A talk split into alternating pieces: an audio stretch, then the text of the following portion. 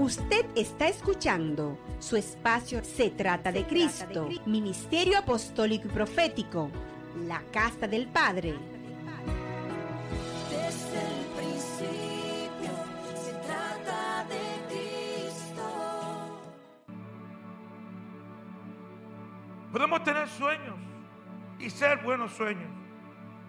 Que no son malos, pero si no están conectados a la voluntad de Dios, al final vamos a decir, ¿y entonces qué? Este hombre rico soñó algo un momento y dijo, bueno, me fue bien, no tengo dónde meter las cosas, ¿verdad? Voy a destruir y voy a construir para poder guardar. No es un sueño malo, normal para cualquier persona de negocio, ¿sí o no?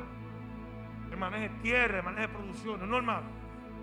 El asunto es que el que un sueño sea bueno no significa que venga de parte de Dios. El que un sueño sea bueno no significa que sea la voluntad de Dios. Oye, pero se ve bien. Luce bien. Aparente un buen sueño. Yo voy a hacer esto y esto y esto. Mira, porque, porque esto es de Dios. ¿Sabes por qué es de Dios? Porque mira, vino derechito. Yo no lo pedí. Me salió esto, resolví esto. Y oye, el que todas las cosas salgan bien no significa que venga de Dios. El diablo sabe hacer las cosas que salgan bien. Engañarte también. Para que tú creas es de Dios.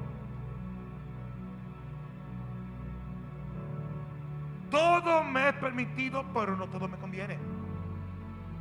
Todo me es permitido, pero no todo me edifica. Todo me es permitido, pero no todo glorifica a Dios. Todo me es permitido, pero no todo edifica a la iglesia o a mi hermano.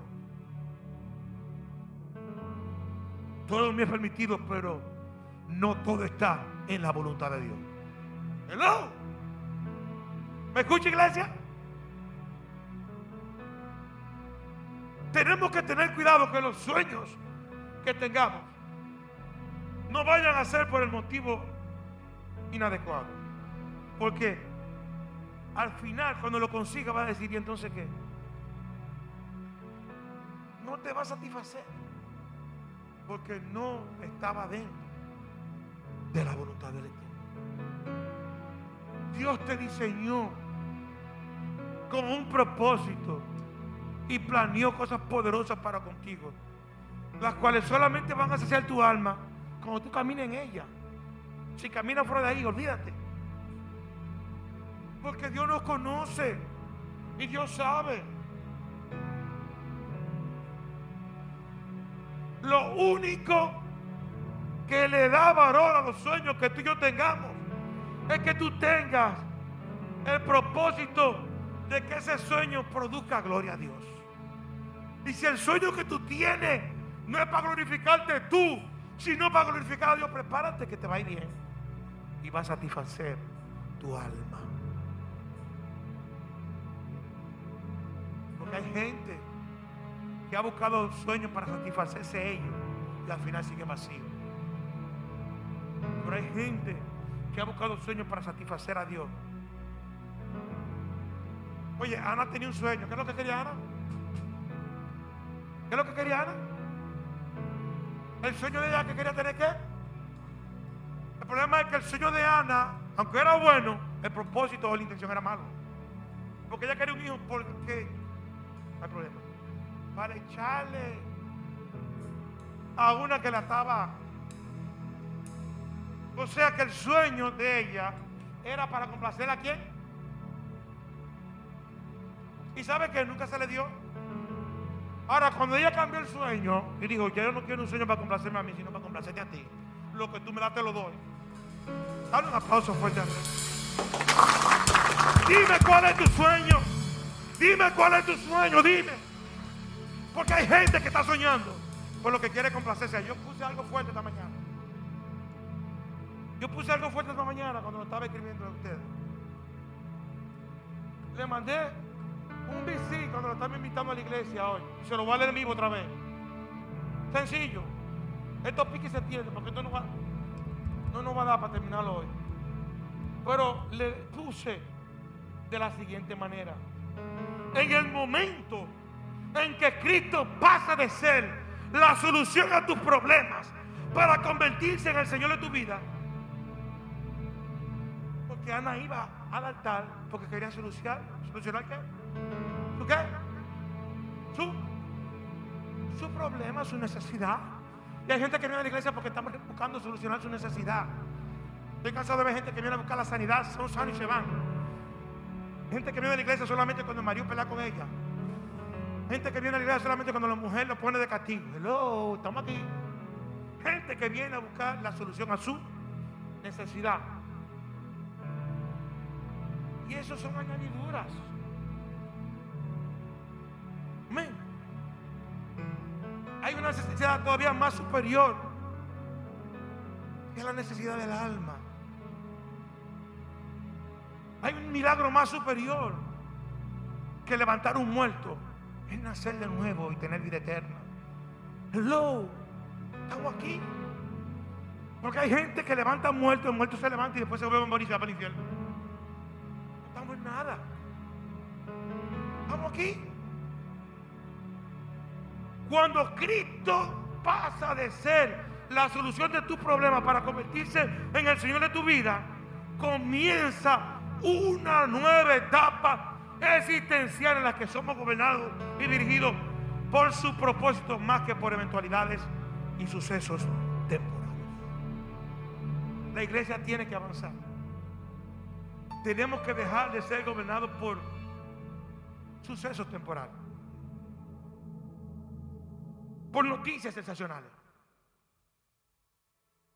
Por evangelio de conspiración y cuántas cosas. Salir de tantos disparates. Salir de lo temporal. Y entrar a lo eterno, que es Cristo Jesús, Señor nuestro.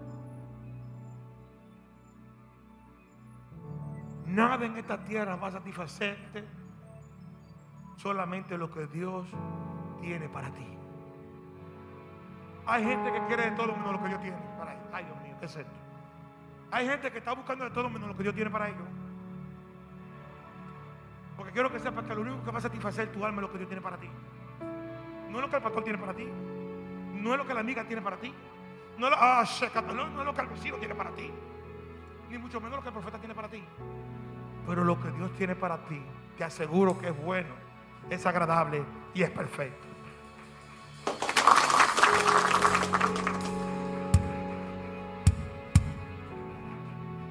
Este señor se le llamó necio no por ser rico. Porque el ser rico no es un pecado. Era lo que había en su corazón. Se, preocupará, se preocupó más por preservar lo que perece. Que por conectarse con el Eterno para preservar lo eterno. Se preocupó más por lo que se ve que por lo que no. Necio, mañana a esta hora tú vas a pedir tu alma. Yo voy a ver quién se va a quedar con lo tuyo ahora. Vamos a ver quién lo va a gozar ahora. Vamos a ver quién lo va a disfrutar. No es pecado ser rico.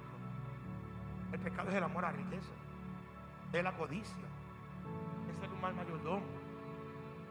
Y hay gente que me dicen en mi cara, lo mío es mío y nadie me lo quita. Lo de mi marido es para allá, lo mío es para acá. No te estoy diciendo una cosa.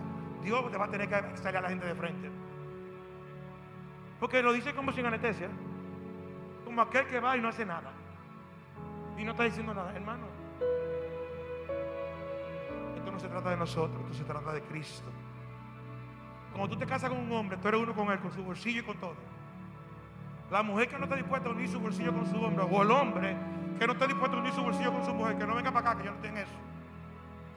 Somos uno de manera integral, espíritu y cuerpo. Todo. Yo me recuerdo que aquí hubo una hija de esta casa que se casó con un hombre de allá, de güey. Cuando ella me dijo a mí, no, porque el pastor de allá le dijo que tenía que casarse con viene. ¿Viene qué? Dije, ni intente casarte, que ese hombre no te quiere. Ese hombre ama su riqueza, no te ama ti. Cuando yo me casé con la mía, dije, todo lo que tengo es mío. Y todo lo mío es tuyo. Dime qué es lo que tú quieres. Y eso fue un error porque todo lo que tengo es de ella. No, no es un error. Es una gran bendición. Es una gran bendición. Amén. Porque ¿qué hombre no se siente feliz cuando complace a su mujer?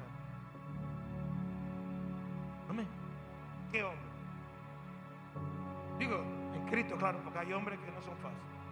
Pero tengo que ir cerrando ya. Este hombre se le llamó necio. ¿Por qué? Porque en vez de preocuparse por lo más preciado, ¿qué es lo más preciado? ¿Es qué? Su alma, su salvación. Se preocupaba por otra cosa.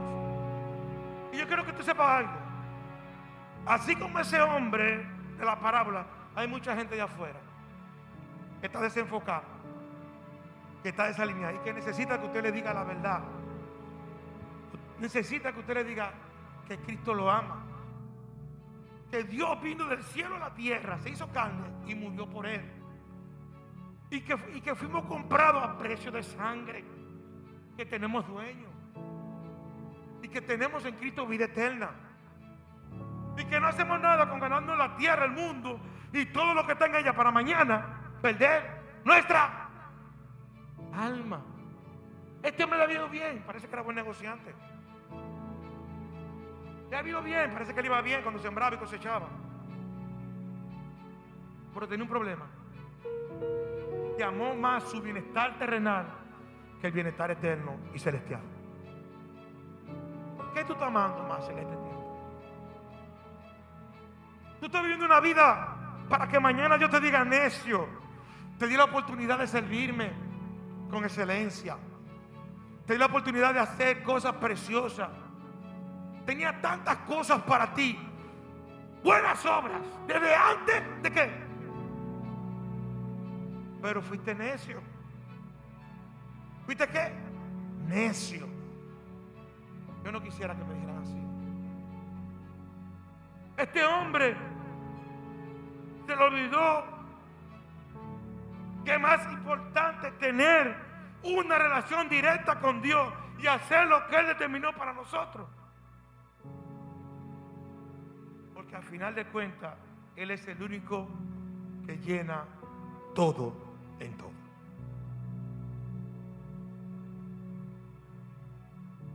Yo sé que no es fácil a veces tomar la decisión de tener que caminar en pos de lo que Dios quiere que hagamos. Es fácil porque eso es muerte. Muerte a la carne, porque la carne quiere una cosa y la palabra dice otra cosa. Yo soy así, digo, yo no tengo que ver que tú seas así, la palabra dice esto. Cuando tomamos una decisión, muchas veces nos encontramos caminando contrario a la carne, a las emociones y sentimientos, y aún contrario a lo que el mundo quiere. ¿Sabes qué? Hacer la voluntad de Dios, ¿sabe cómo es? Es como subir una escalera eléctrica. Pero la escalera eléctrica viene para abajo y tú vas para arriba. Muchas veces hacer la voluntad de Dios es eso. Y al final como que te sientes como que te va a costar.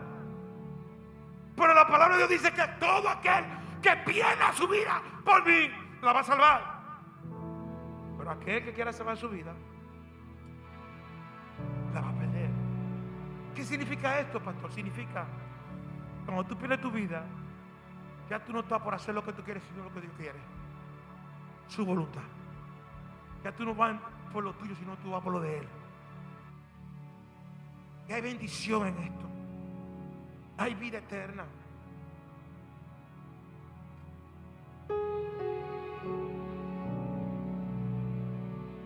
Hazte una pregunta, iglesia. ¿Qué puede ser primero en nuestra vida? ¿Qué es lo que nos estamos aferrando realmente? ¿Qué es lo que nosotros estamos agarrando como nuestra seguridad? ¿Una cuenta de banco? ¿Unos graneros? ¿Una relación con una persona? ¿Qué es lo que te da seguridad a ti?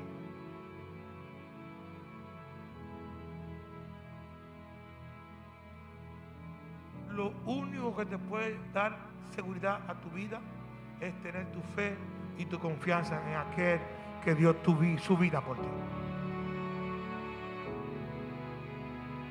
Dime qué te está impidiendo que le sirvas a Dios como Él quiere. La semana que viene quiero que cada quien me traiga un, me traiga un invitado.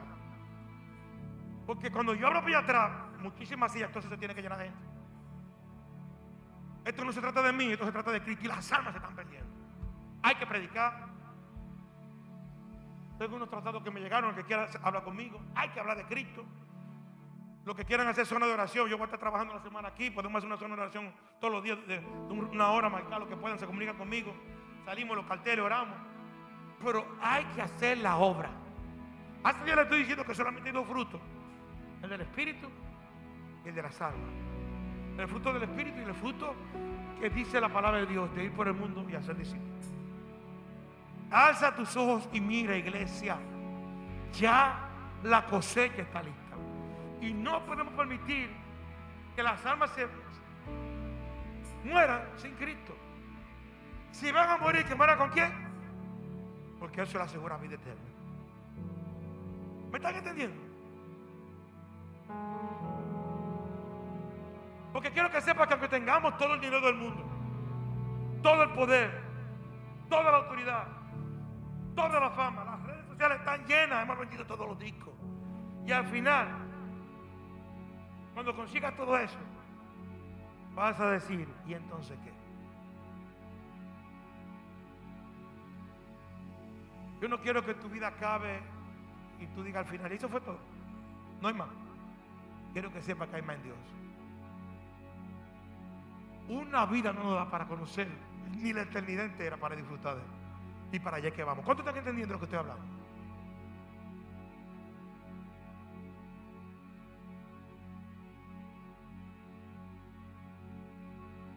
Tenemos que entender que Dios como divino alfarero tomó tiempo para ti hoy. Y te sacó del barro para darte forma. Te desbarata, te recoge y te arma de nuevo. ¿Sabes lo que hizo contigo? Mía, estaba un poquito duro, te echó un chingado para ponerte más suave. A esta que está aquí, ¿sabes lo que hizo? Tenía raíces piedras, se la sacó de para afuera. Porque Él tiene un diseño. Pero a veces las piedras y las raíces no nos permiten.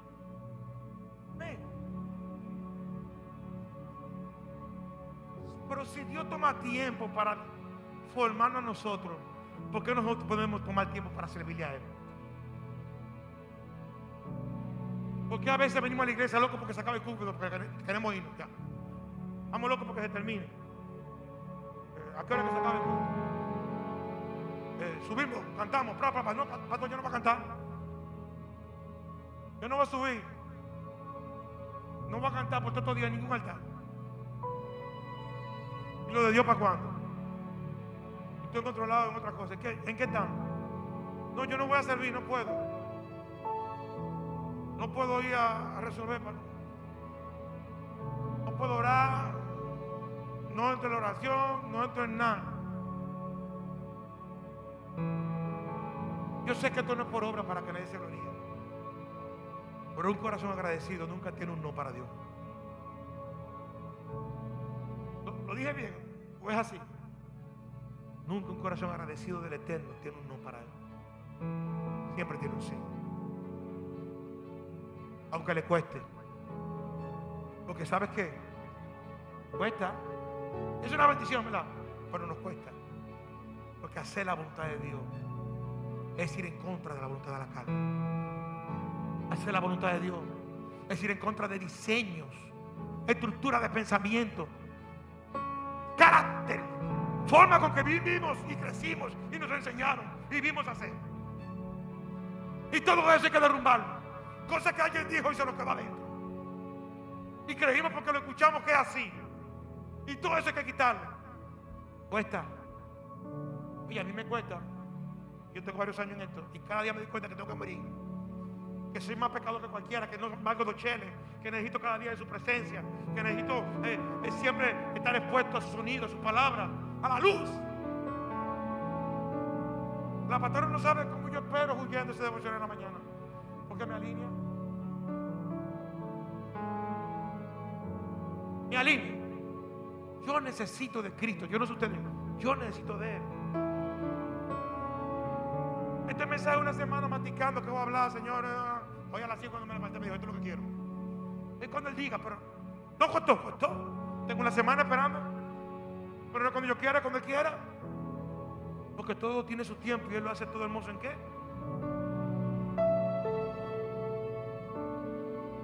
¿Qué vas a decir cuando todo acabe?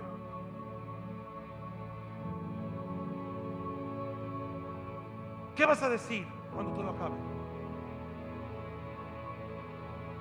Me gustaría que cuando todo acabe podamos decir, como dijo, ¿sabe quién? El apóstol Pablo.